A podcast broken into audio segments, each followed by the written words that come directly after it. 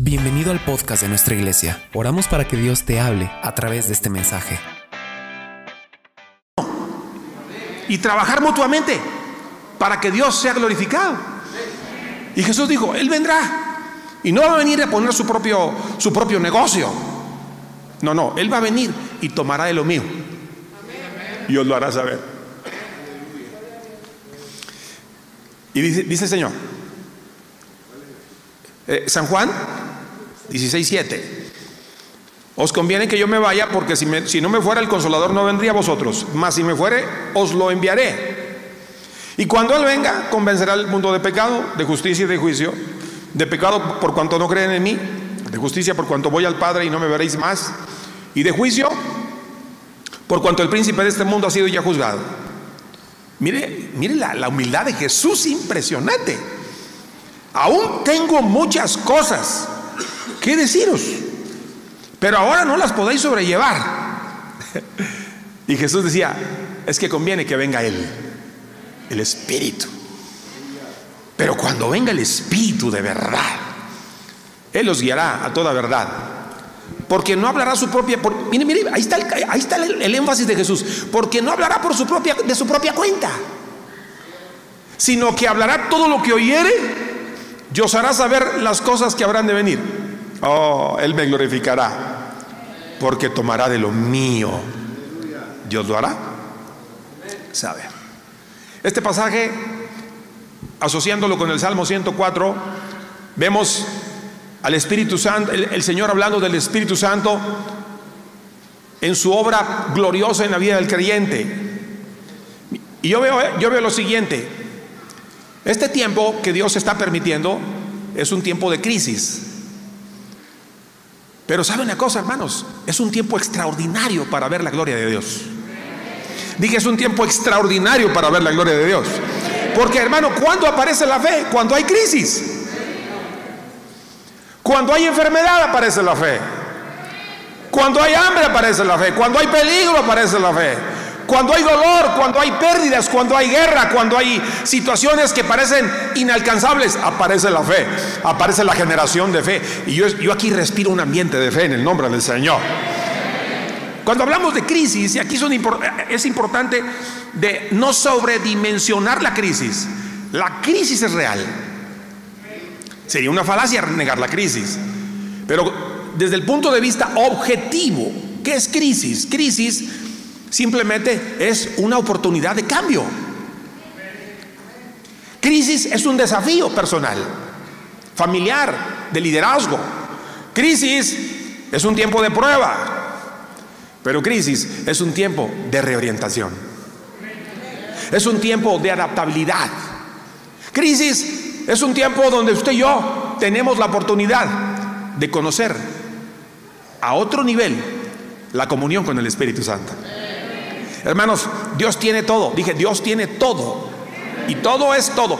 Por eso dice la Biblia en el Salmo 104, todos ellos esperan en ti para que tú les des comida a su tiempo y les sacies. Hermanos, hay un banco que no estamos explotando y es el banco de Dios. Cuando viene la crisis, eh, de repente uno dice, ¿y ahora quién podrá defenderme? Hermano, el cielo tiene todo. Dije, el cielo tiene todo. Me gusta mucho la vida, la vida de, Jo- de John Lake, siglo XIX. Él, un hombre con una fe impresionante, él vino, él estuvo buscando, estuvo trabajando fuerte en diferentes ministerios, promoviendo lo que Dios había colocado en sus manos para que se unieran con él. Y cuando él regresa a su país, Dios lo llevó, él estaba trabajando en África, John Lake.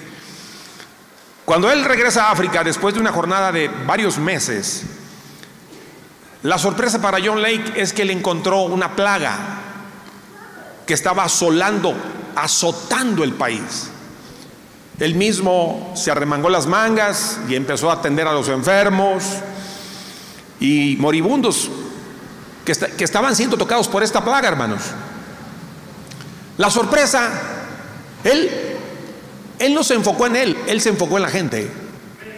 Mire, hermano, cuando nos enfocamos en lo, correcto, Dios nos guarda. Dios nos protege. ¿Cuántos lo creen, hermanos? Bueno, la primera curiosidad de los médicos que, se despertó es porque a él no le, a él la plaga no lo, no lo, no lo dañó. Y lo retaron a que se sometiera a un análisis científico. Y colocaron la mano de Lake. En la mano de Lake colocaron tejidos humanos contaminados con la plaga. Y mediante un microscopio se dieron cuenta que los gérmenes morían al contacto de la mano de John Lake. Pero él reconoció una cosa, que esto venía de Dios. Mira, el peligro es cuando tomamos un poco para nosotros. No, es que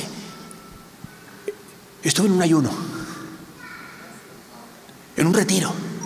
Mire, hermano, no es el retiro, no es el ayuno. Es importante que busquemos a Dios desde luego. Pero aquí es la protección del Dios Todopoderoso.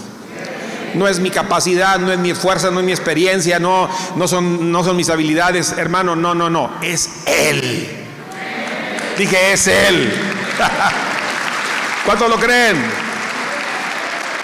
Por eso, mire hermano, yo le voy a dar tres cosas hoy esta noche. Quiero ser breve porque mañana nos espera una jornada bien interesante. Pero hay al menos tres códigos que yo encontré que Dios nos, ha entregado a usted y a mí para movernos en la crisis. No es para huir de ella, es para movernos en la crisis y saber que Dios está sobre cualquier crisis. ¿Cuánto lo creen, hermanos? Miren, la primera cosa que hemos leído en el Salmo 104 y San Juan 16, la primera cosa que no podemos así, ni siquiera darnos el lujo como de pasar por alto, es estar en contacto permanente. Diga conmigo, contacto permanente con el Espíritu Santo y su palabra. Una de las cosas que agradezco al Señor desde mi conversión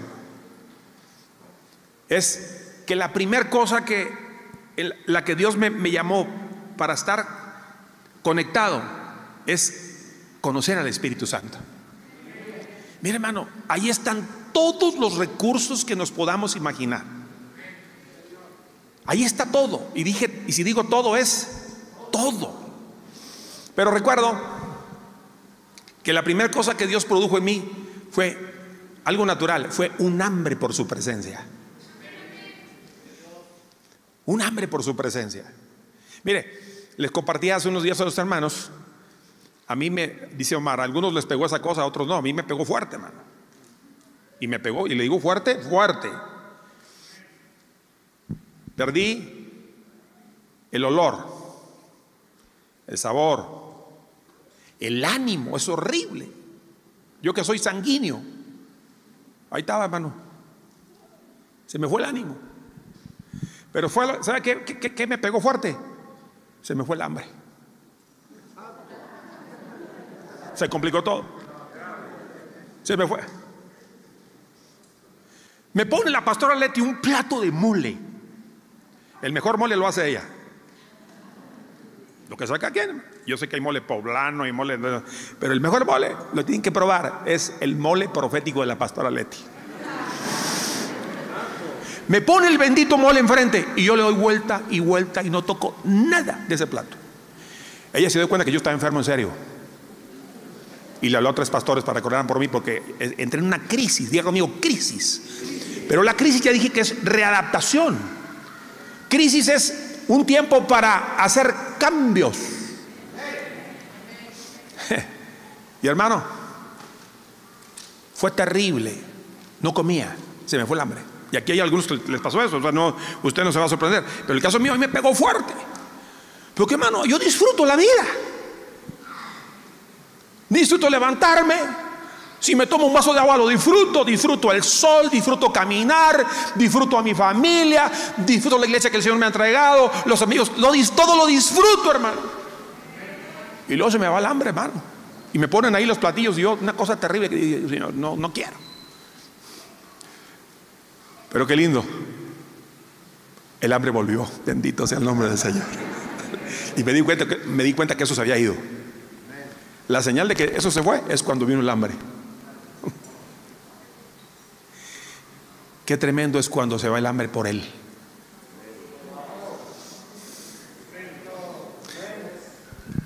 Está Jesús en Nazaret.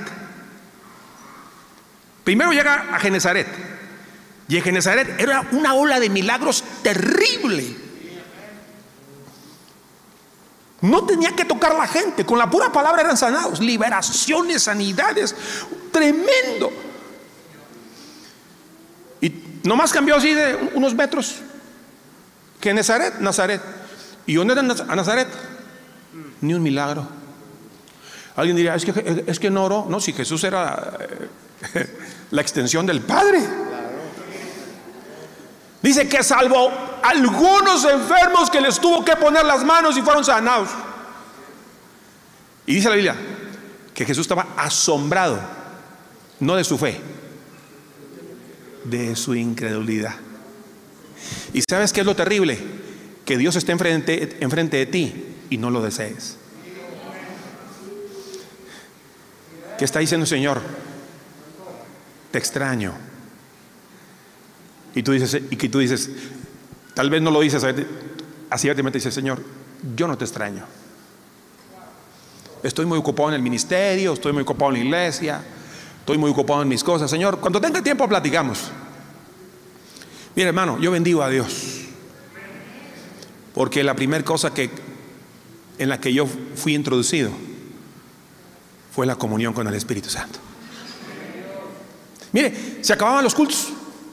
Estábamos eh, allá en Monterrey, allá con la familia de mi amigo Felipe. Se acababa el culto. Era natural, nos quedábamos a orar. Dos, tres horas. No hacía invitación. Era una hambre por él. Agarraban, alguien agarraba su guitarrita y ya nos quedábamos orando. Porque había hambre. Y un día me entra una inquietud, estaba una joven ahí, la pastora Leti, no era mi novia, la veo, pero yo vi que ella era muy espiritual, que le gustaba mucho orar. Le dije, hermana Leti, fuimos a, nos invitaron, hubo una actividad de jóvenes en una, eh, fuera de la ciudad, era un campamento, pero era de un día. Entonces yo dije, yo, yo tenía hambre, hambre de Dios, diga conmigo, hambre de Dios. Entonces le dije, hermana Leti, quiero conocer más del Espíritu Santo. Había un columpio ahí. Nos sentamos en el columpio. Le dije, cuénteme del Espíritu Santo. Se nos fue todo el día. Y conocí al Espíritu Santo. Y me quedé con la pastora Leti. Doble ganancia. Ella me dio el Espíritu. Hijo Dios, ahí te va de regalo. Y si una cosa me ha protegido el Señor es a través de ella, es que ella es una mujer del Espíritu. Y cuando me dice, cuidado, yo tengo que poner, tengo que parar las, las antenas, porque estoy casado con una mujer del Espíritu. Qué hermoso es vivir, caminar, dormir, levantarte con la conciencia que Él es todo. Todo. David dijo, despierto y aún estoy contigo. Ay, papá. Yo quiero que Dios, que, el hambre por su presencia nunca se vaya a mi vida, hermano. Yo necesito desesperadamente el Espíritu Santo. Hermano, el Espíritu Santo tiene con él tiene recursos. Dije todo tipo de recursos, sabiduría, gracia, favor, puertas que se van a abrir, todo lo tiene él. Pero hay que anhelarlo. Mira, hermano, el Espíritu Santo nos conviene. Porque el Espíritu Santo es Jesús sin fronteras. Jesús estaba limitado a un cuerpo. Dijo, yo conviene que yo me vaya, pero cuando venga Él, yo vendré con Él. Es el Espíritu Santo, Jesús sin fronteras. El Espíritu Santo es la nube con la mejor tecnología. No sé si jóvenes, no sé si aquí algún joven me entendió. El Espíritu Santo tiene la mejor tecnología. Decía, un día estaba con los jóvenes, le digo, a ver jóvenes, ¿qué es fe? No, pues convicción. No, que certezas. No, no, pues yo quiero en el lenguaje de la juventud, ¿qué es fe? Fe es tecnología de Dios. Es la mejor tecnología. Porque la fe llama lo que no es a la existencia. Y funciona. Dije, funciona. Hermano, el Espíritu Santo va a hacer a partir de este tiempo en la vida de la iglesia, cosas que no habíamos visto. Mire, Jesús dijo, las obras que yo hago, el que mí cree, él las hará también, y aún mayores. Yo estoy listo, yo estoy emocionado, yo quiero ser partícipe de lo que el Espíritu Santo va a soltar en este tiempo. Prepárate, prepárate iglesia, pastores, prepárense, porque Jesús viene con recursos. Dije, Él viene con recursos. Entonces la primera cosa que tenemos que tener es contacto permanente. Yo le digo al Señor, Padre, que nada quite el hambre en mi vida por tu presencia. Que seamos unos desesperados por la presencia del Señor. Ahora entiendo Salmo 42, porque David nos dejó un legado. Mire, David tuvo sus problemas, pero él era un apasionado por la presencia del Señor. Un apasionado, un loco por la presencia de Dios. Me gusta la expresión del Salmo 42. Él tiene que, él tiene que poner algo, algo que, se, que, se, que se note. Como el siervo brama por las corrientes de las aguas. Bramar es. Eh, cuando usted ve un siervo bramar, uff, es una desesperación. Y uno dice, ay, es que tiene sed. No, no es por la sed solamente. Porque las aguas al siervo no solamente le dan, le, dan el, el recurso para que la sed se vaya, no, no, no. La principal razón por la que el siervo gemía por aguas era para sumergirse en ellas, porque ahí los leones no podían olfatearlo. Cuando tú y yo nos sumergimos en su presencia, eres invisible para el diablo. Mire, el diablo estaba buscando a Jesús en Belén y él estaba en Egipto. Estaba como loco matando niños en Belén. Y Jesús estaba en Egipto protegido. ¿Por qué? Porque la gente del Espíritu está protegida. Vengo a decirte, en el Espíritu habrá protección. No importa quién se levanta, no importa quién te amenace, no importa cuál sea el nombre del brujo, la bruja, quien sea. Hay protección si tú eres una mujer, un hombre del Espíritu. Habrá protección en el poderoso nombre de Jesús. Yo no niego, hermano, escuche, yo no estoy negando. Nosotros hemos sentido los embates de ocultismo. Los hemos sentido, embates violentos. Pero hermano, yo corro al agua, yo corro al agua y me sumerjo. Oh, pero no solamente hay protección, la disfrutas. Ay, ay, ay. La disfrutas. No es no solamente protección contra el temor, no, no, no. Es una protección donde tú conoces más a Dios donde tú estás disfrutando de su presencia y mientras el diablo está como loco usted, tú, tú estás recibiendo códigos de conquista porque estás conectado con Él. Aleluya. Prepárate porque Dios va a soltar estos días códigos de conquista para la gloria de su nombre. La segunda cosa que hoy quiero que tengamos claro, y sí o sí no hay alternativa. Primero, primer código, contacto con el Espíritu Santo y con su palabra. La segunda cosa, y no es negociable, fe en movimiento. ¿Qué dije? Fe en movimiento. Me gusta mucho la, la manera como Jesús deja un par de ejemplos de lo que es la fe en movimiento. La primera cosa que me, me llama la atención, está Jesús ministrando la palabra y lo interrumpe un hombre. Pero este hombre no era cualquier hombre, él era, una, conmigo, una autoridad. Y Jesús lo ve. Y este hombre era un centurión, no era ni judío, era un centurión. Y la Biblia dice que le dije, le dice este hombre, Señor, mire, no pidió ni por él. No estaba pidiendo por él, estaba pidiendo por un siervo. Dice, mi siervo está gravemente atormentado en una cama. Este hombre sabía que Jesús tenía lo necesario para que fuera sanado su siervo. Ahora, Jesús olfatea la fe. Él olfatea la fe, hermano. Y dice, yo iré y les sanaré. Note, la intención de Jesús era ir a la casa del centurión. Pero el hombre dice, Jesús, Jesús, yo sé, yo te veo ganas de ir a mi casa. Mira, Señor, yo soy un hombre práctico. Yo sé que tú tienes todo para que mi siervo sane. No tienes que ir a mi casa. Desde aquí yo sé que tú tienes tanta autoridad que al dar la palabra, mi siervo queda sano. Jesús dijo, en Israel no he hallado tanta fe. Mire, hay dos personas en la Biblia, solamente dos, que Jesús le dijo, grande es tu fe. Al centurión y a la mujer, a la mujer sirofenicia. A nadie más. Grande es tu fe. Y la Biblia dice que el hombre se fue tranquilo, pero Jesús dijo, aquí, va, aquí el, el punto, dice, van a venir de oriente, de occidente, y se van a sentar con Abraham, con Isaac, con los profetas. ¿De quién habla? De una generación que le va a creer al Señor. Y yo sé que tú le vas a creer al Señor. Olvídate de lo que te estás de lo que estás pasando, saldrás de esta en el nombre de Jesús. Dije, olvídate de lo que te, de lo que te está ocurriendo, vas a salir de esta porque tu fe va a entrar en movimiento. Mira, ¿sabes que la fe se activa cuando hay crisis? No es una fe relajada, es una fe violenta, es una fe agresiva, es una fe que se atreve. Y me gusta también la otra, la otra manera que Jesús usó para, para que usted y yo entendamos que la fe es, debe ser movimiento. Diga conmigo, movimiento. Está Jesús también predicando.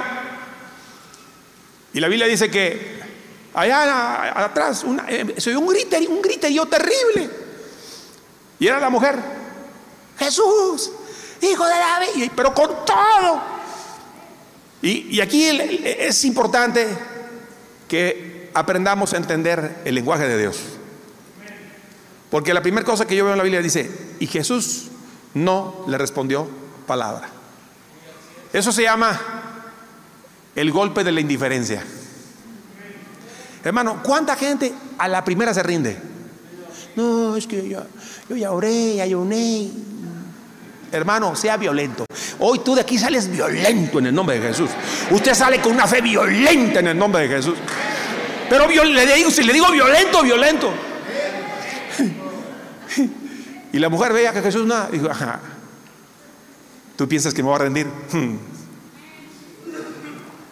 Y viene y, levantó la voz. Jesús, hijo de David, ten misericordia. Mire, los discípulos estaban molestos, Señor, por favor. Ya, despáchala, ya, ya, despídela. Y Jesús, ahí estaba la mujer, hermano, oyendo. Le hablo a Pedro para que, para que, para que Juan escuche, ¿verdad? Es como cuando le dice la mujer al niño, dile a tu papá que, dile a tu papá que hoy no hay comida. y el tipo está oyendo ahí, ¿verdad?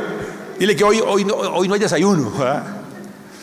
Pero Jesús dice la palabra que dijo a los discípulos, es que yo no he sido enviado más que únicamente a las ovejas perdidas de Israel.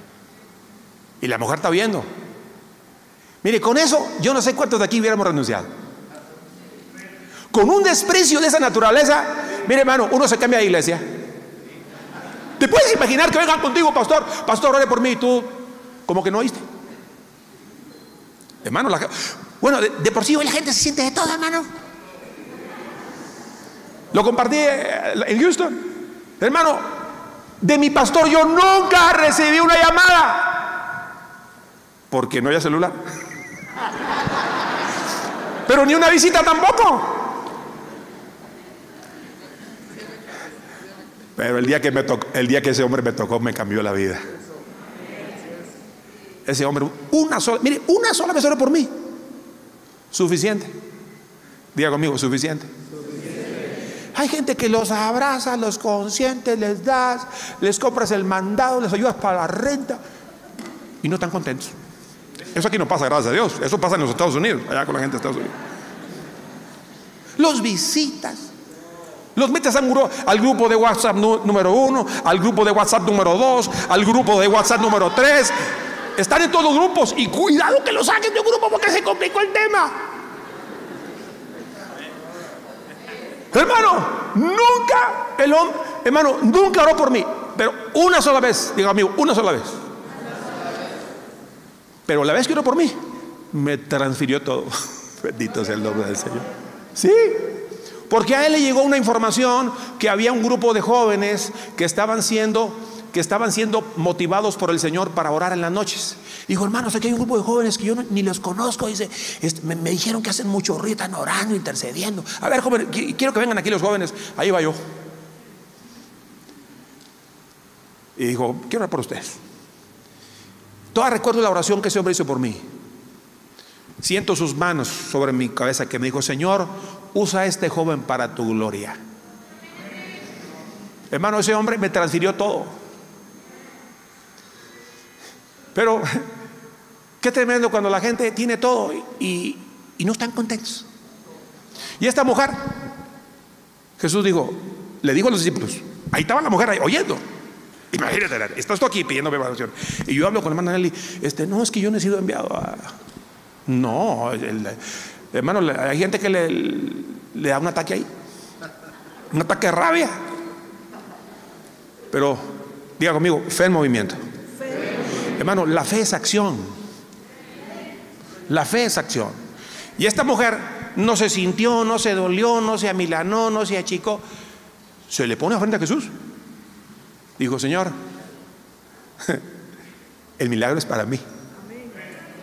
Y entonces Jesús la atiende y le tiene que hablar con claridad. ¿eh? Dice, mira, déjame, déjame, te dejo en claro un tema. Quiero que lo entiendas claro este tema. No es correcto. No es correcto. Imagínate que un pastor diga eso, hermano. Se le vacía la iglesia de hoy. No es lícito dar el pan de los hijos para que lo coman los perrillos. ¿Qué le está diciendo? ¿Qué le está diciendo? ¿Qué le está diciendo? Dígalo usted, porque si no, si, no, si yo le digo yo, se va a complicar el tema. Que era un perrillo. Hermano, con eso. Mire, yo digo eso en Estados Unidos y me demandan. Pastor dice que eso. Le digo a una mujer que era un, perrillo. Me, me mandan a llamar a la corte. Dijo, no es lícito. Y la mujer dijo, lo que tú estás diciendo, para mí es un recurso. Aleluya. Qué tremendo. Porque la fe busca oportunidades. La fe no mira, la fe no mira imposibilidades. Dice, mira Jesús, tú ya te amarraste solo. Aleluya. Se amarró Jesús. Jesús pensó que salía. Bueno, él sabía lo que estaba haciendo. Porque el mensaje no era para la mujer, era para los apóstoles. Porque dijo, la mujer dijo, ok, tú dices que el pan no es para los hijos, no es para los perrillos, sino para los hijos. Es correcto. Yo no voy a pelear contigo. Pero quiero decirte que una migaja de tu poder es suficiente para que miga sea sanada. Ay, ay, ay, ay, ay, ay, ay. Ay, ay, ay. Mire, hermano, déjeme mirar. Yo quisiera mirar el rostro de Jesús. Yo quiero ver el rostro de Jesús un rostro sonriente. Oh, le abrazó, dijo mujer. Qué buen mensaje me has dado. Qué buena cátedra te tiraste hoy. Y le dice, grande es tu fe. Hermano, hay una fe grande en ti. Es más grande que tu imposibilidad. Es más grande que tu conflicto, es más grande que tu crisis, es más grande que tu problema, es más grande que cualquier circunstancia que tú estés pasando. La fe que hay en ti es poderosa, porque no es tu fe, es la fe de Dios. Aleluya. Dije, es la fe de Dios. ¿Qué dice San Juan?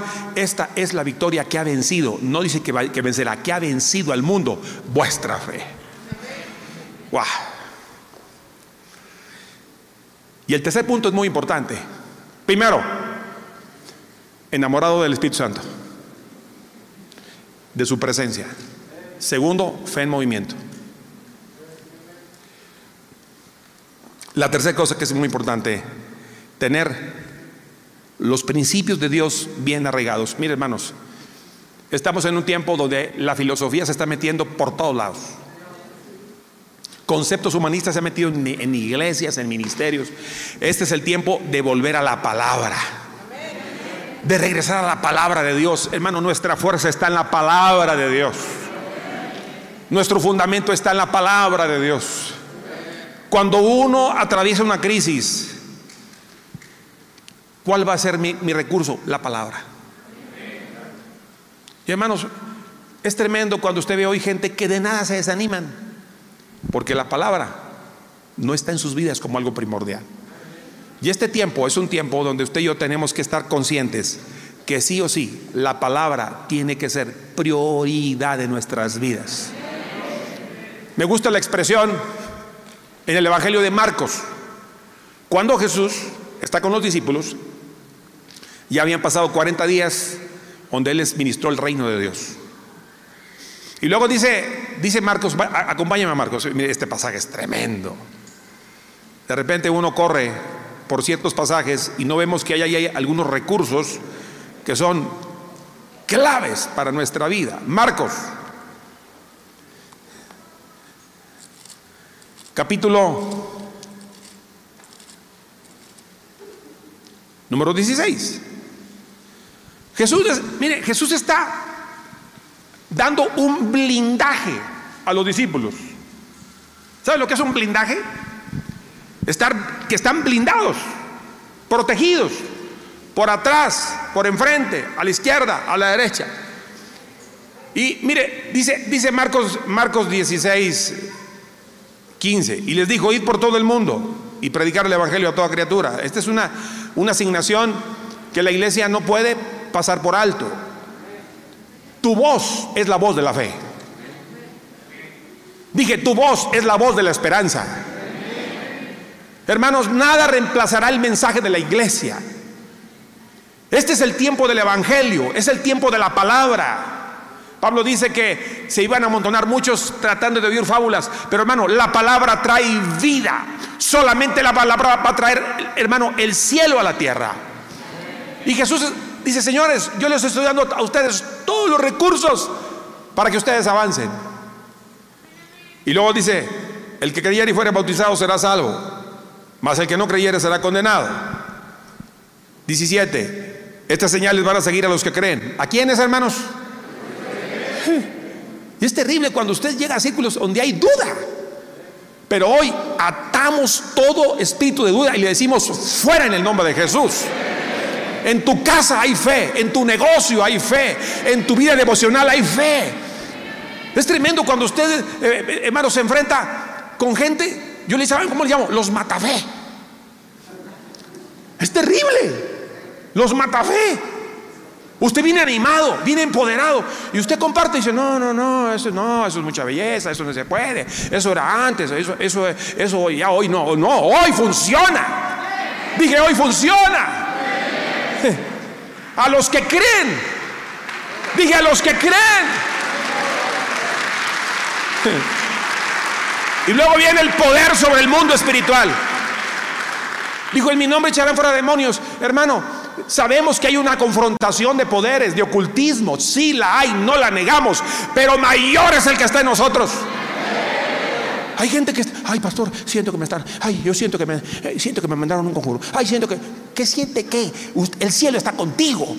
Yo no niego que hay, hay, un ataque, pero hermano, yo tengo al Dios de gloria, tengo la palabra de vida, tengo el recurso del, del Dios eterno.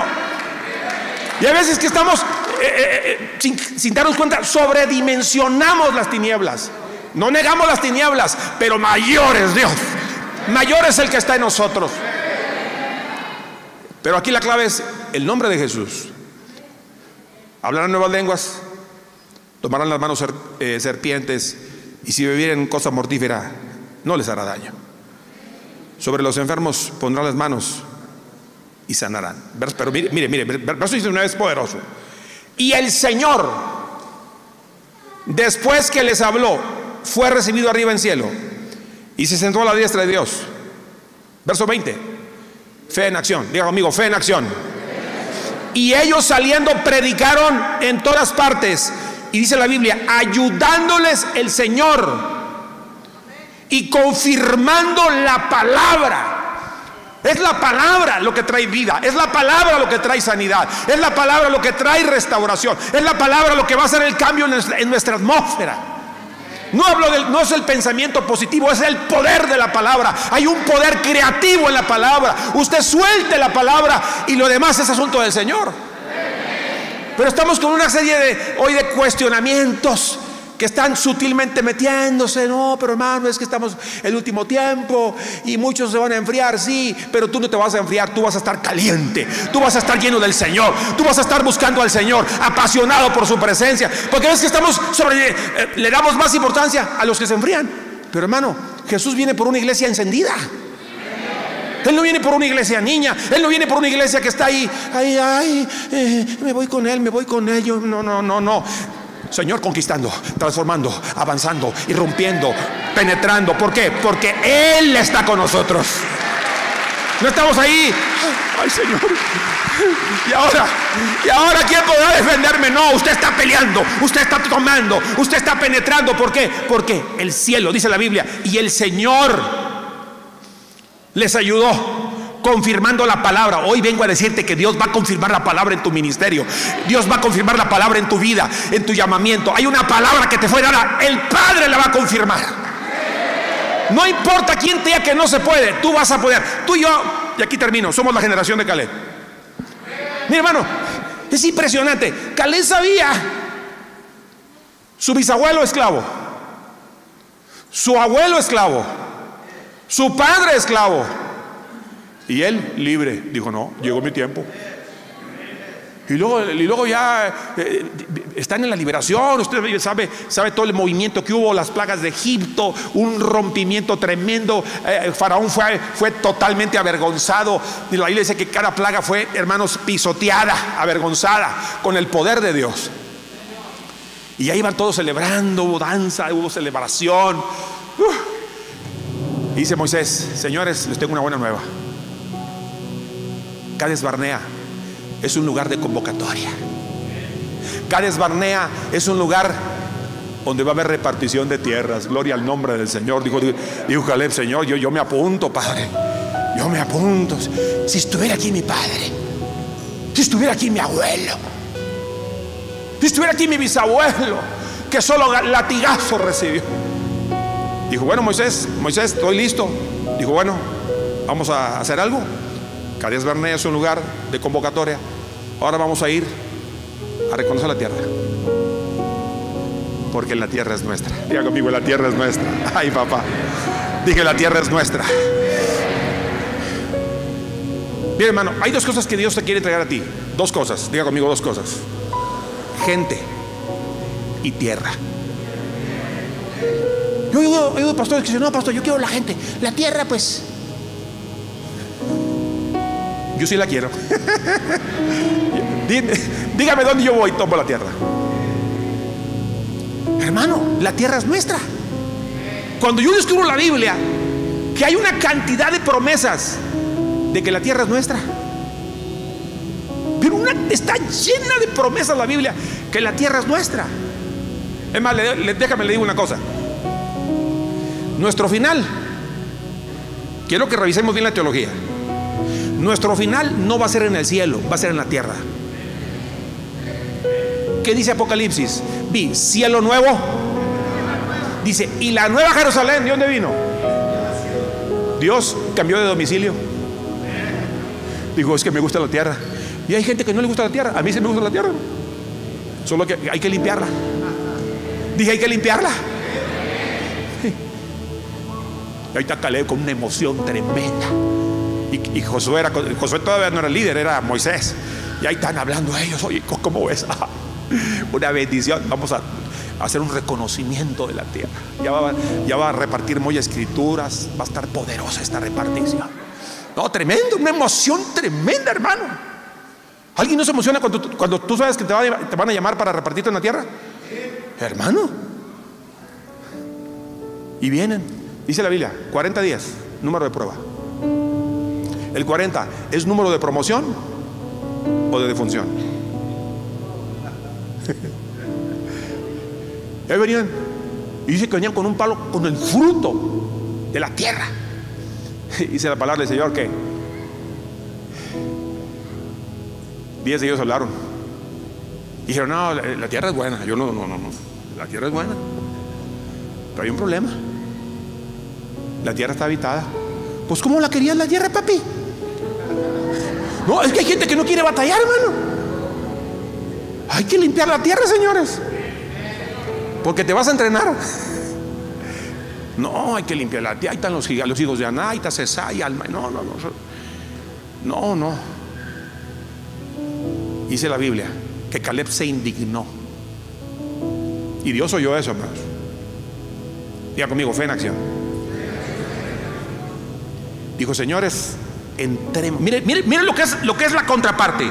Mientras 10 están diciendo que no se puede, hay uno que dice, entremos, la tierra es nuestra, poseámosla. Ellos están llenos de miedo, eh, su temor por están llenos de temor y aparte nuestro Dios está con nosotros. ¡Oh! Yo me quedo aquí. Vamos a poseer. ¿Qué te aflige? Pues tú aflígelo. ¿Qué te atormenta? Atorméntalo. ¿Qué te intimida? Intimídalo. ¿Sabe qué me pasó una vez? Y, lo digo esto en el temor de Dios. Estábamos en una actividad en la parte centro de los Estados Unidos con un grupo de pastores de la red. Y el pastor que nos hospedó nos puso a cada quien en una habitación. Y era una actividad, el enfoque de esa actividad era levantar ejército de Dios. Levantar ejército de Dios. Que incluso llevábamos, yo llevaba mi, mi traje de soldado. Ahí lo tenía en mi, ahí en mi closet colgado. Todo el mundo con su traje de soldado. Y me estoy, era la primera noche, fue tremenda la primera noche. Y entonces me acuesto y siento una presencia horrible, hermanos. Y aparece un ser así feo, grande, intimidante. Y mi carne se quiso intimidar. Pero me dijo el Señor, intimídalo. No, no, no andas ahí gritando que, soldados de guerra y que no sé qué cuento. Órale, intimídalo, Señor. Mire, hermano, en bolita todo el mundo grita. No, en bolita todo el mundo grita. Pero solos, ya te quiero ver. Y Caleb dijo, nosotros vamos a entrar. Dios está con nosotros. Y hermano, lo veo y le dije, soy un instrumento de guerra. Fue todo lo que le dije. Se volatizó, se fue. Porque se dio cuenta que yo lo, que lo creía y que lo era. O vengo a recordarte que tú eres un instrumento de guerra. Intimida lo que te intimida. Persigue lo que te está persiguiendo. Ahora volteate y di, yo te voy a perseguir, yo te voy a pisotear, yo me levanto contra ti. ¿Qué es lo que te aflige? Levántate en el nombre de Jesús. ¿Qué es lo que te atormenta? Levántate en el nombre de Jesús. ¿Qué es lo que te dice? No, no vas a pasar. Mire, hermano, pastores, pastores, oigan esto, lo que les voy a decir. Ya va en serio, ya voy a terminar, ya voy en serio. Ya con esta me despido. Es el problema cuando dice, ya voy a terminar. En el lugar de tu asignación, hay una guerra. Es la guerra de la desesperación. Es o se va el diablo o te vas tú. Pues que él agarre maletas, pero tú te quedas. Dije, tú te quedas. Y tú dices, aquí voy a edificarle casa al Señor. Aquí voy a levantar un altar al Señor. Aquí voy a tomar al norte, voy a tomar al sur, voy a tomar al este, voy a tomar al oeste. Y no, no, falta quien llegue y te diga, no, hermano, tú es una locura lo que tú estás viendo, es una locura lo que tú estás haciendo, es un atrevimiento. Yo aquí tengo 20 años y no he hecho nada. Pues él no, él no ha hecho nada, pero tú llegas con el poder de Dios, tú llegas con la asignación de Dios. Porque hay gente que dice, no, es que yo, yo no he hecho, porque no le han creído al Señor. Pero ponte de pie, ahora sí, póngase de pie, póngase. Hoy voy a profetizarte en el nombre de Jesús. Vas a intimidar lo que te intimida. Vas a romper toda situación que se, levanta contra ti. Yo no sé qué te está, yo no sé qué te está estorbando, yo no sé qué te está intimidando, yo no sé qué te detiene, pero yo aquí siento gente que están, están como paralizados. Hoy se rompe toda parálisis. Hay gente que están así como, están como que ni para atrás ni para adelante. Hoy te vas a mover. Dije fe en acción. Hay un movimiento del Espíritu de Dios. Porque Tú dirás como dijo el profeta, mas yo estoy lleno del Espíritu de Dios. Levanta tus manos, levanta tus manos en el nombre de Jesús. Yo declaro una impartición de fe. Declaro una impartición del cielo. Declaro que toda situación que se ha levantado contra ti es una oportunidad para que veas la gloria de Dios. Declaro que lo que se ha levantado contra ti simplemente Dios lo ha permitido. Porque Él quiere mostrarte que mayor es Él, que mayor es su gracia, que mayor es su gloria, que mayor es su recurso, que mayor es su propósito en tu vida. Y que no importa quién te dice que no vas a poder. Hoy vengo a decirte, vas a lograrlo. Terminar, vas a terminar bien. Vas a terminar siendo un repartidor y no un consumidor. Yo estoy aquí ante repartidores y no consumidores. El espíritu de consumismo se va en el nombre de Jesús. Aquí hay un corazón para repartir. Hay un corazón para decir, vamos, vamos, Dios está contigo. Vamos, vamos a, vamos a hacerlo juntos como lo, como dijo Caleb. ¿Por qué? Porque el cielo te dice, mi palabra está en ti. Mi espíritu está en ti. No importa lo que estés atravesando. Dice el Salmo 84, vas a atravesar el valle de lágrimas y lo vas a cambiar en fuente. Porque la lluvia va a llenar tus estanques. El Espíritu de Dios llena tu vida. Espíritu Santo, hoy corremos a ti. Queremos que la sed por tu presencia en nosotros se despierte. Queremos que la sed por tu palabra crezca en nosotros. Queremos ser sedientos, apasionados, desesperados por tu presencia. Al despertarnos, el primer nombre que mencionemos es el nombre de Jesús. Que al despertar cada mañana le diga al Señor, te amo.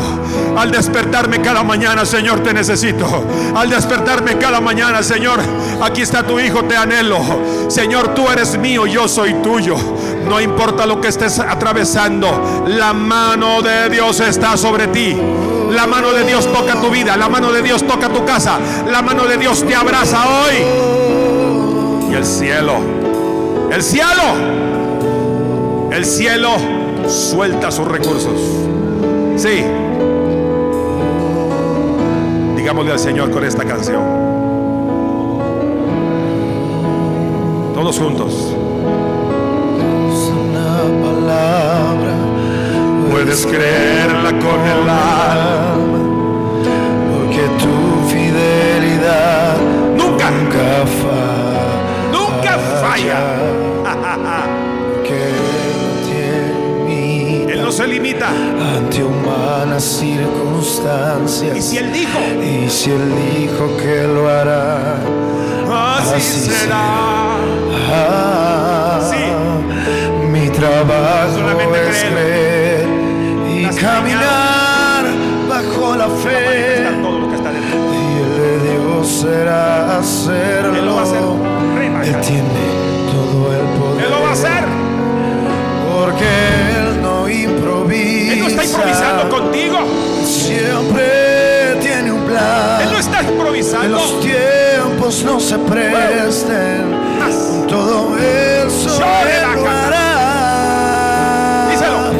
Oh, Vamos. Mi trabajo es creer. Abrazarme a la fe. Y abrazarme a la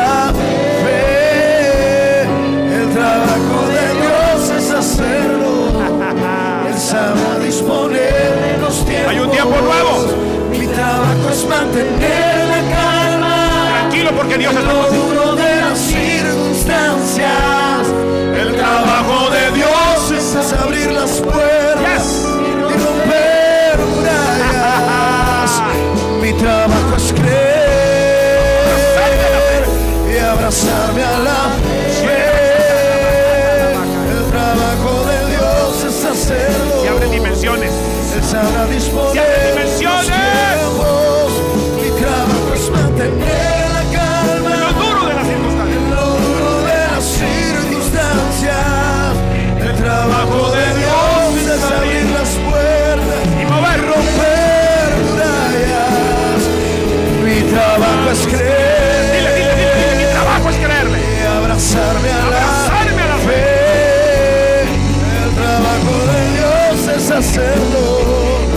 Sabrá disponer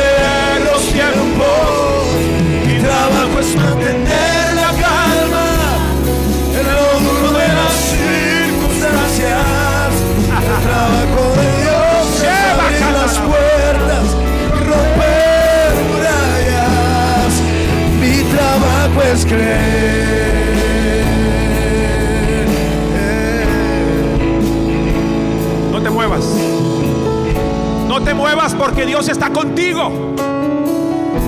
No retrocedas. Porque el Señor ha soltado esta noche algo nuevo sobre ti. Dije algo nuevo. Yo veo cosas removiéndose, veo como mantos, veo mantos que se están cayendo y Dios trae mantos. Mantos nuevos sobre tu vida. mantos de fortaleza, de seguridad. Oh. El asunto es, mantente con Él, aferrado a Él, aferrada a Él, sujeto a Él, así como lo hizo Jacob. Aun cuando no tenía fuerzas, le dijo, no te dejaré si no me bendices. Hoy tú te aferras a Él. Tu corazón pegado con el corazón de Dios. Dije tu corazón pegado al corazón de Dios. No importa el susurro de las tinieblas, mayor es la voz tuya, la voz tuya es la voz de la fe. Mayor es la voz que sale de ti, porque es la voz de Dios, usando tu boca, usando tus pies. El asunto es creerlo, saber que aunque vengan circunstancias que parecen inalcanzables, su mano te guiará. Dije, su mano te guiará. Y aunque las circunstancias hizo que muchos declinaran, tú no vas a declinar. Tú dirás como Habacuc, sobre mi guarda estaré. Sobre la fortaleza firmaré el pie. Y estaré esperando qué es lo que Dios me va a instruir. Qué es lo que Dios me va a hablar. Porque la visión para ti no es para un día, no es para dos días, no es para un año. La visión que Dios te dio es para una generación. Dile al Señor, yo te creo. Dile, yo te creo. Di conmigo en el nombre de Jesús. Toda incertidumbre, todo cuestionamiento se va de mi vida. Me abrazo de Él, amándolo. Señor, te busco, no por lo que tienes, sino por lo que tú eres. Tú eres todo para mí.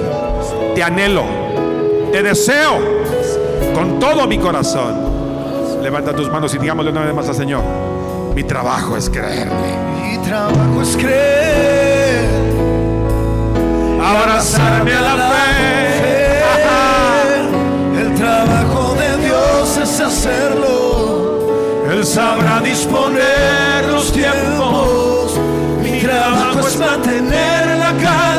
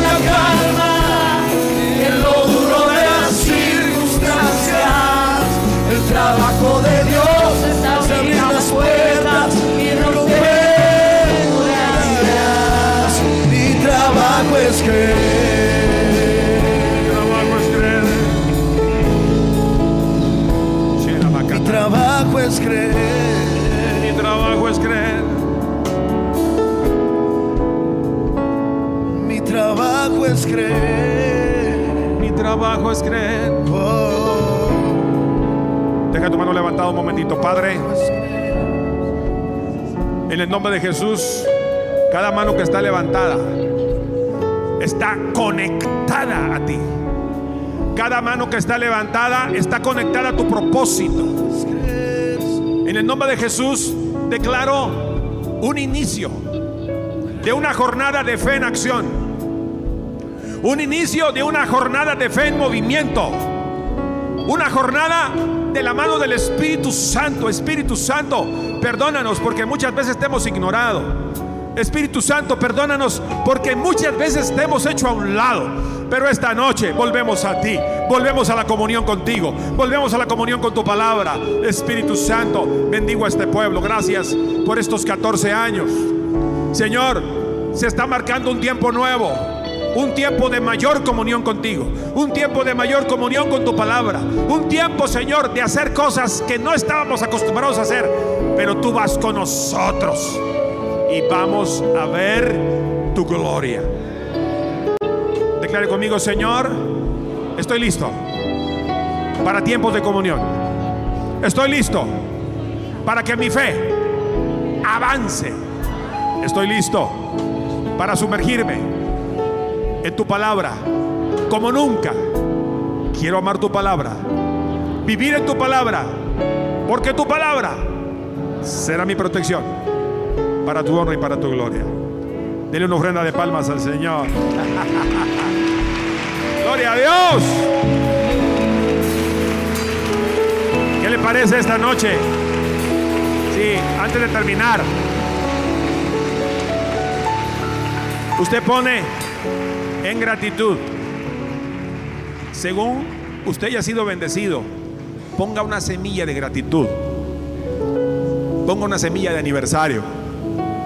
Y dígale al Señor, Señor, voy a honrarte. Yo no sé cómo esté tu negocio, pero hoy se abren puertas para tu negocio. En tu empleo habrá un favor. Se abren recursos a causa de tu fidelidad, pero sobre todo a causa de la fidelidad del Señor. ¿Qué le parece? No sé si reparten sobres. Tome un sobre y ponga. Si alguien ocupa un sobre, levante su mano. Alguien aquí quiere un sobre. Y me pueden dar un sobre, por favor. Yo quiero poner una semilla. Yo disfruto darle a Dios. Hermano, disfrute darle a Dios. Cuando se trate de darle a Dios, usted corra, disfrute. Porque hermanos, con Él todo se multiplica. Dije, todo se multiplica. ¿Me pueden dar un sobre a mí, por favor? ¿Me puedes dar un sobre? Gracias. Y Señor, queremos preparar una semilla de aniversario en esta casa.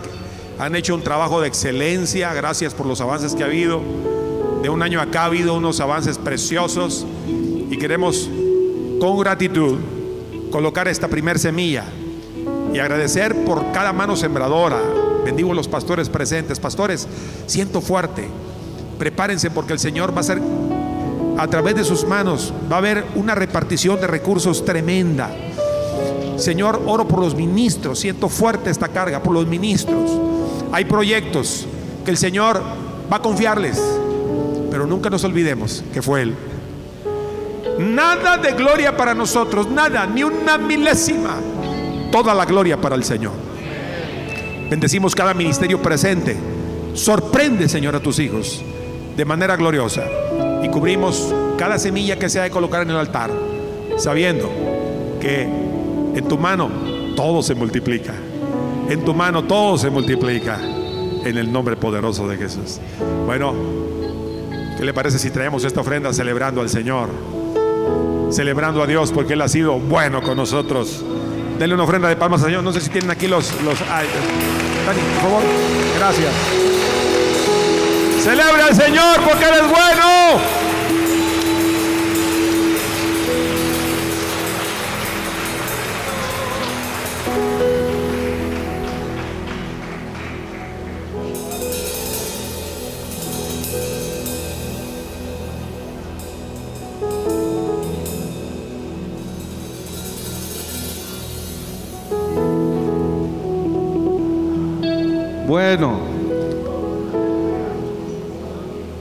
pedir un favor.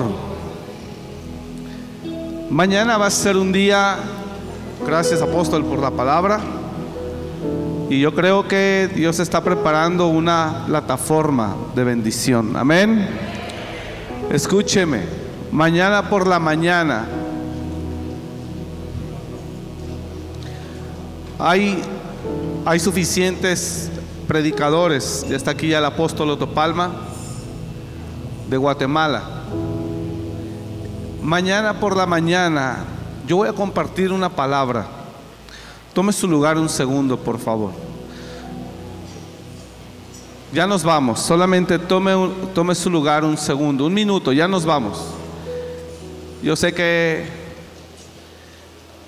esta es una ocasión especial, así que yo le ruego que se disponga unos minutos más. Porque le quiero dar una palabra de parte de Dios.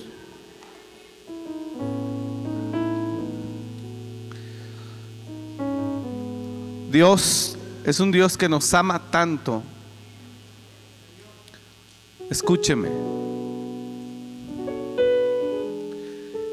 Él nos ama tanto. A los pastores, el Señor nos ama tanto como usted no tiene una idea. Eso es lo primero. Lo segundo, Dios no quiere que nadie muera sin cumplir su propósito. Y lo que le voy a decir a continuación es fuerte.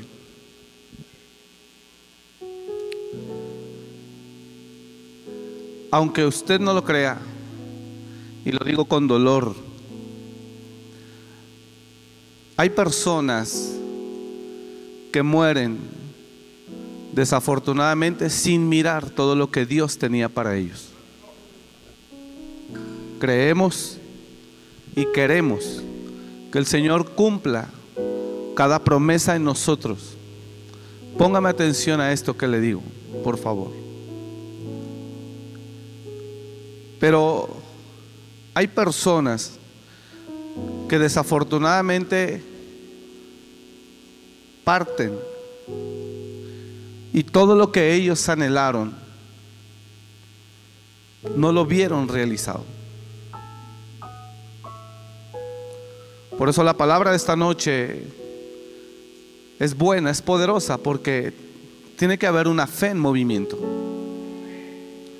Si usted y yo no nos activamos de una vez por todas, va a ser muy difícil que se pueda cumplir eso.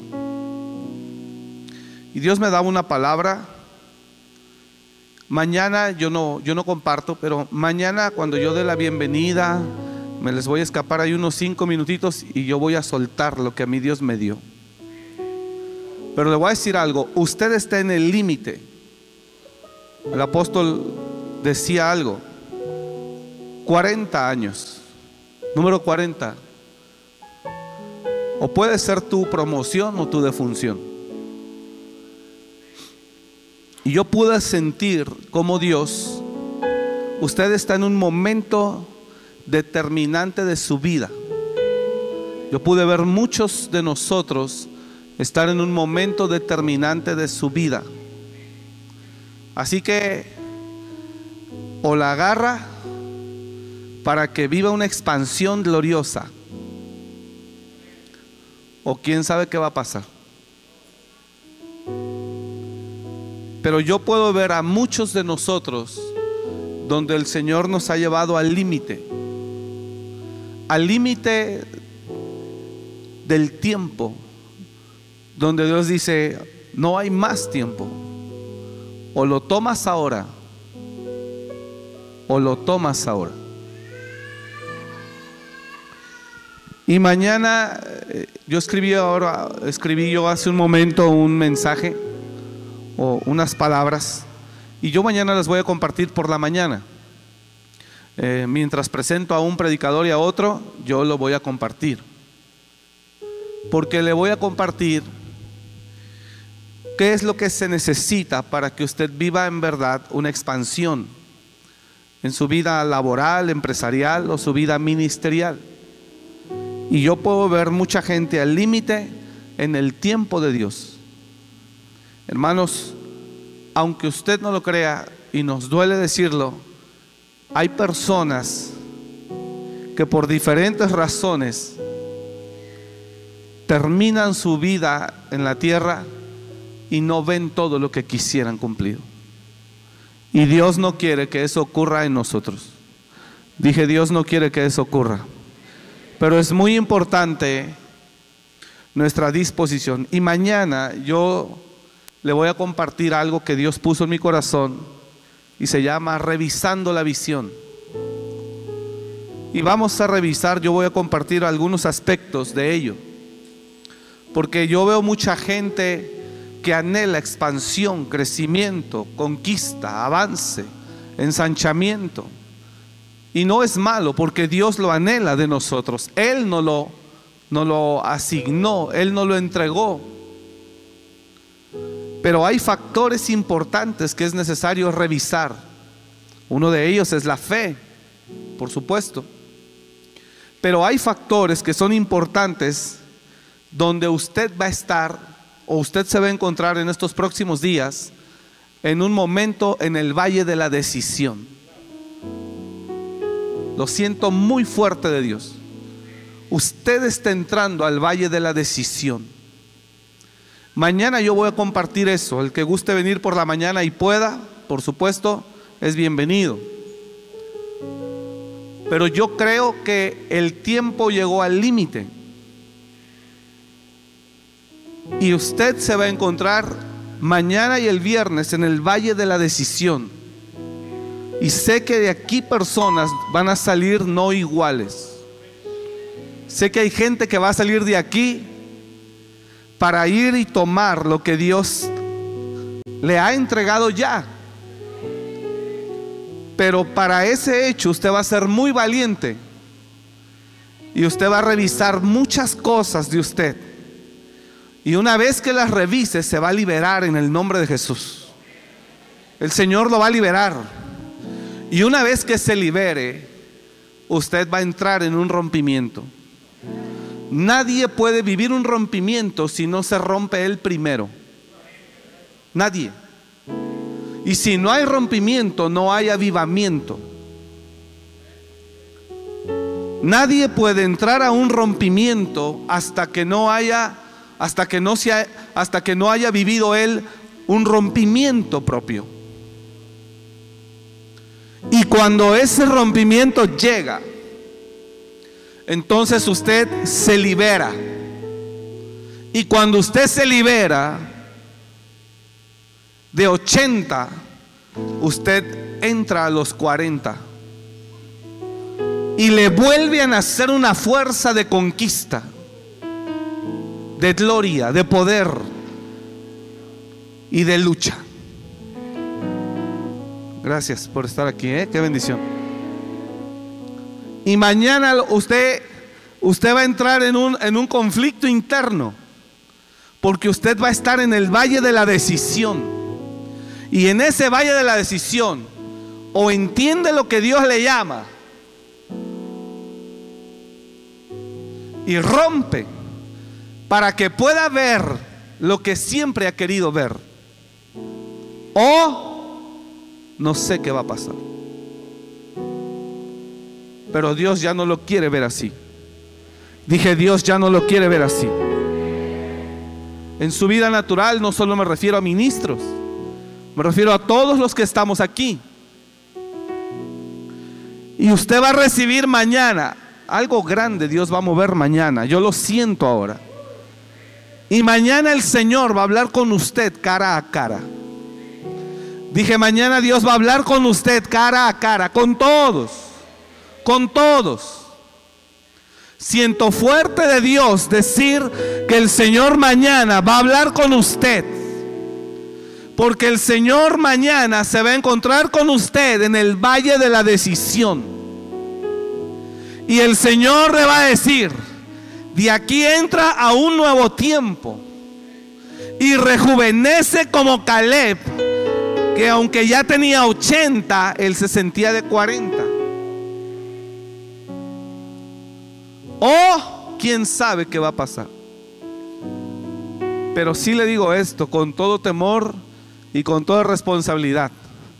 Conocemos gente que no por el tiempo las cosas se cumplen. Tiene que entrar en el entendimiento divino. Dos, comprender lo que Dios le pide. Tres, aceptar lo que Dios le muestre para que pueda entrar a un rompimiento interno. Mañana aquí va a haber gente quebrada en el nombre de Jesús. Quebrada. Y después va a ser restaurada, renovada. Es el mismo. Es el mismo. Desafortunadamente es el mismo. El mismo cuerpo va a salir, pero con una mente diferente y con una visión diferente. Y eso va a cambiar el rumbo de su vida. Perdone que le diga, pero es evidente que Dios nos llama a hacer cambios, porque mucho de lo que estamos manejando está obsoleto. Dios nos llama a hacer cambios porque mucho de lo que usamos está obsoleto.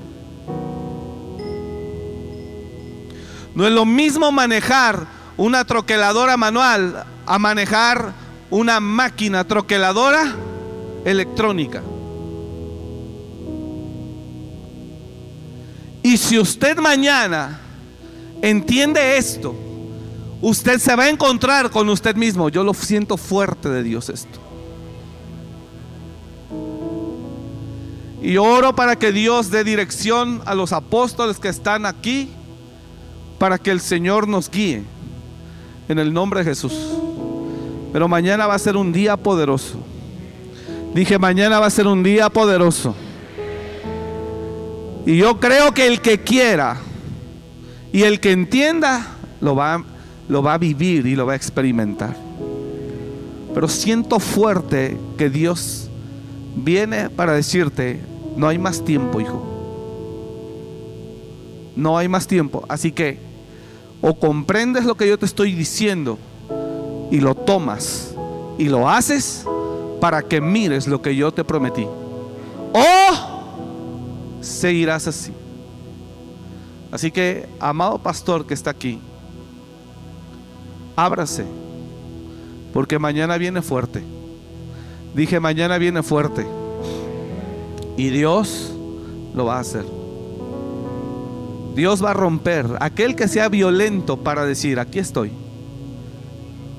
Le voy a decir que este es el valle de la decisión. Y también le voy a decir de parte de Dios en qué situación se encuentran muchos, tal vez no todos, pero sí muchos. Y estoy seguro por el Espíritu Santo. Usted está esta noche peleando con el ángel. Y usted le va a decir a Dios, hoy, mañana o pasado, usted le va a decir a Dios, cuando Jacob adelantó a sus mujeres y a sus siervos y se quedó de este lado. Cuando Jacob después de 20 años dijo, tengo que regresar, pero yo estoy aquí en el valle de la decisión, no puedo regresar igual. No me está entendiendo esto, pero yo sé que Dios está aquí.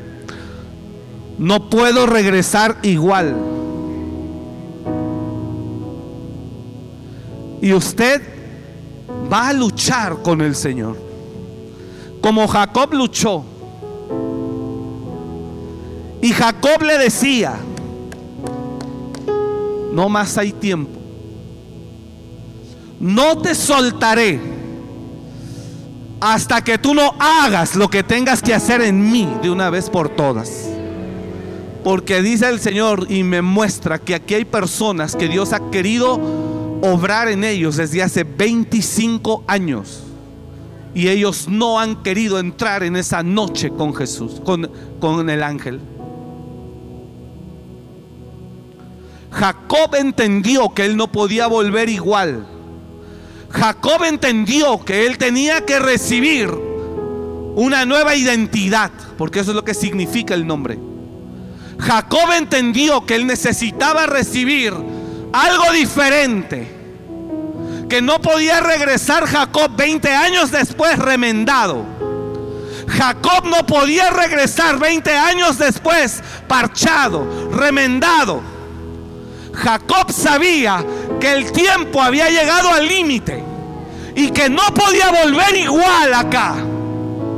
Jacob sabía y por eso le dijo al ángel, no volveré igual, no volveré a lo mismo, no volveré a lo mismo. Hoy estoy aquí, hoy estoy aquí y no puedo regresar siendo el mismo. Yo necesito que tú hagas algo en mi vida. Que me rompas si es necesario. Y mañana aquí gente saldrá descoyuntada. Pero saldrá con un nuevo nombre. Saldrá con una nueva identidad, con una nueva mentalidad, con una nueva visión, rejuvenecido, irá y tomará lo que Dios destinó a usted desde hace 25 años. Es el tiempo. Y dice el Señor, no hay más tiempo. No hay más tiempo. No hemos querido entrar en ese valle de confrontación con Él. Porque duele. Porque nos cuesta morir. Pero el Señor dice, no hay más tiempo. No hay más tiempo. No hay más tiempo. Ahora entras. No más. Un año más. Así dice el Señor. No. Vas a entrar conmigo. Te voy a romper. Te voy a romper. Hay cosas viejas y obsoletas que ya no funcionan en nosotros. Te voy a romper, dice el Señor.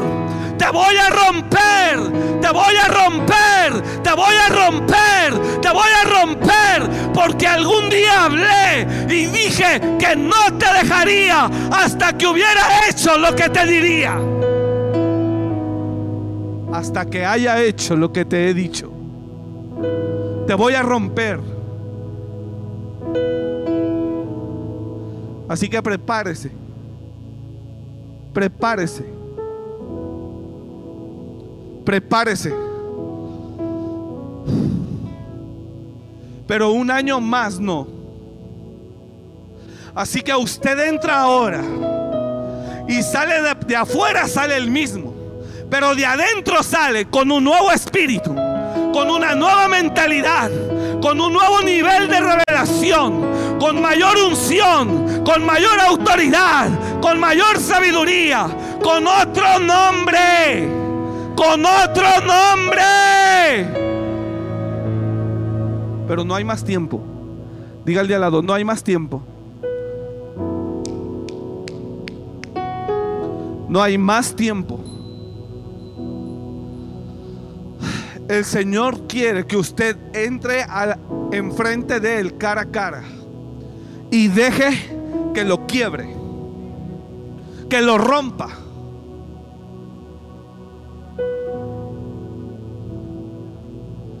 Ya no hay más tiempo. Así que usted está aquí, no es casualidad. No es casualidad a quien está aquí.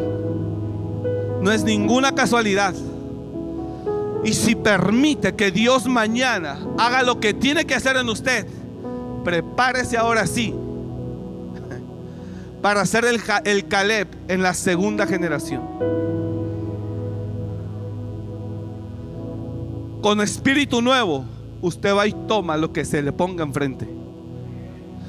Con nivel de visión y de revelación, usted va y toma lo que se le pone enfrente.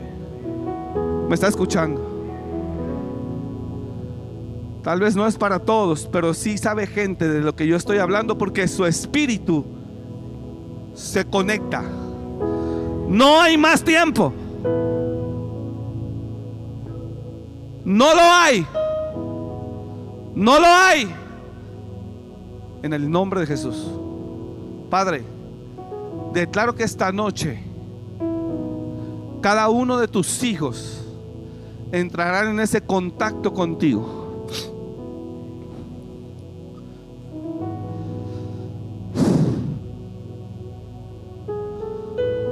En el nombre de Jesús. En el nombre de Jesús. Porque el tiempo llegó al límite. En el nombre de Jesús. En el nombre de Jesús. Tiene que haber un rompimiento ahí.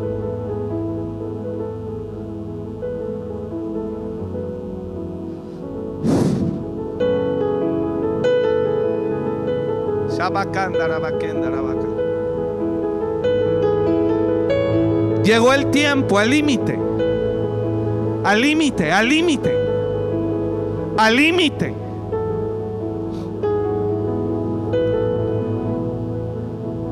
Esta es la noche.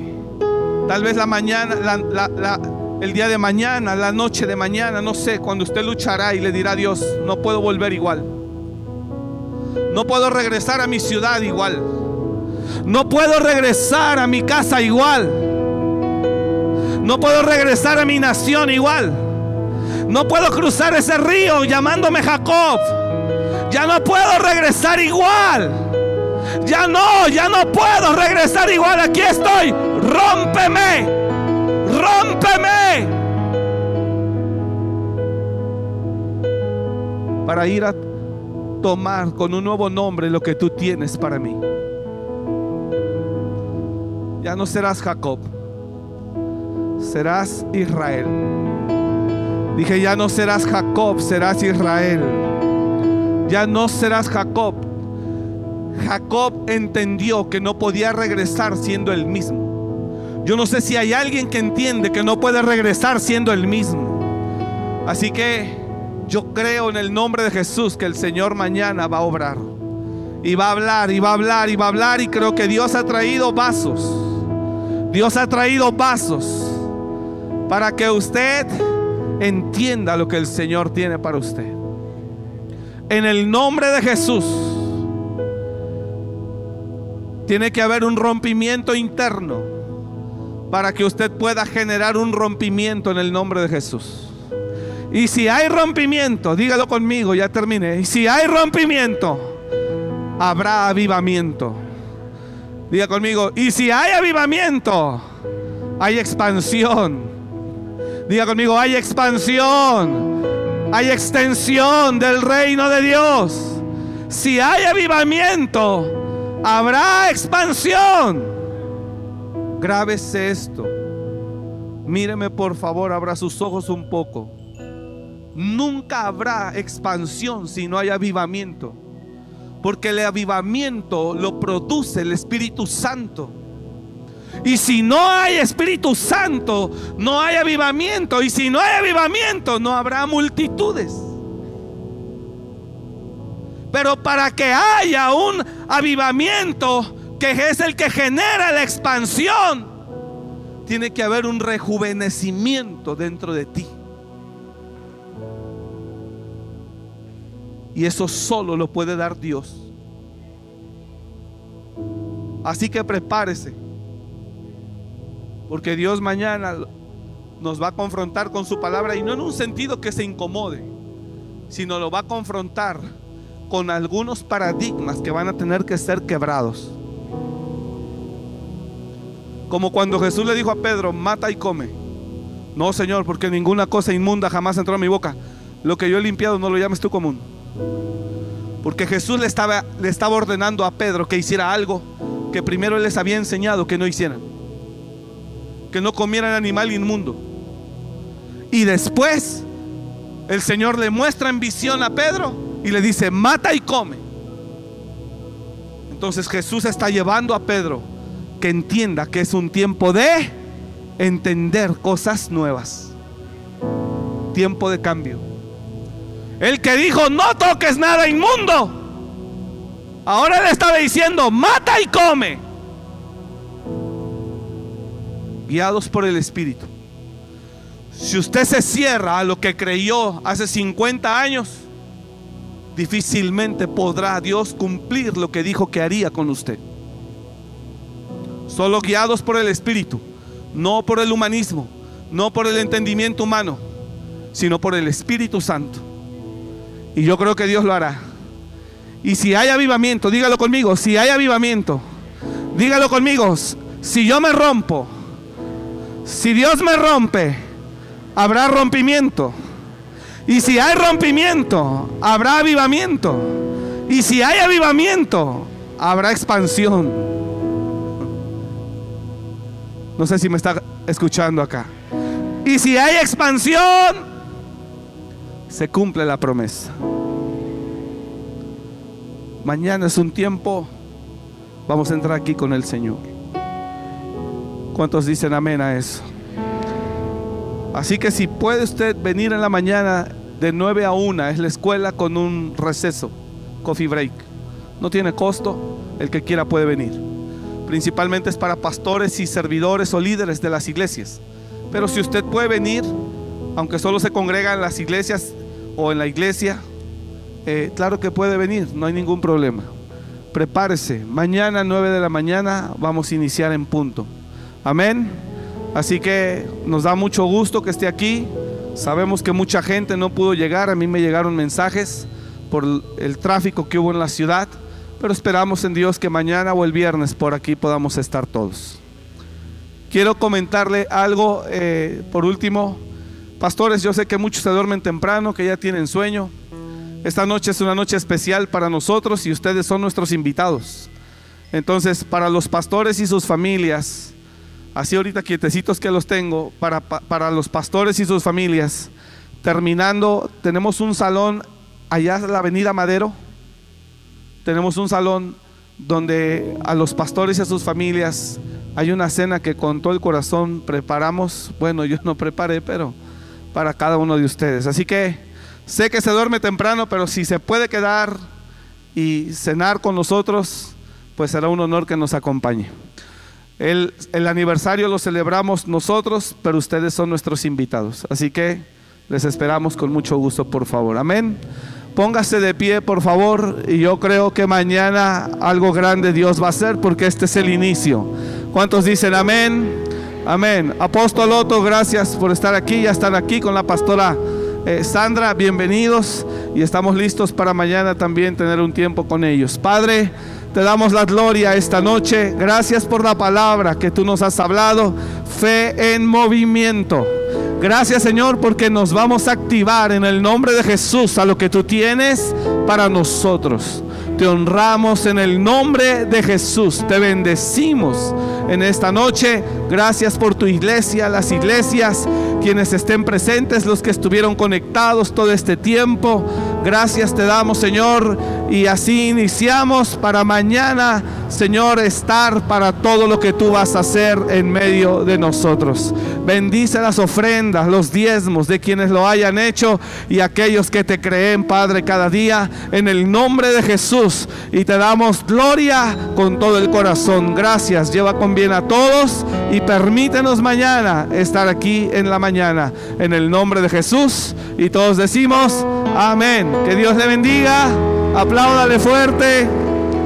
Lo esperamos mañana.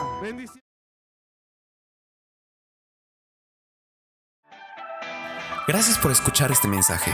Comparte y suscríbete. Para más información de nuestro ministerio visita www.amoryrestauracionmorelia.org.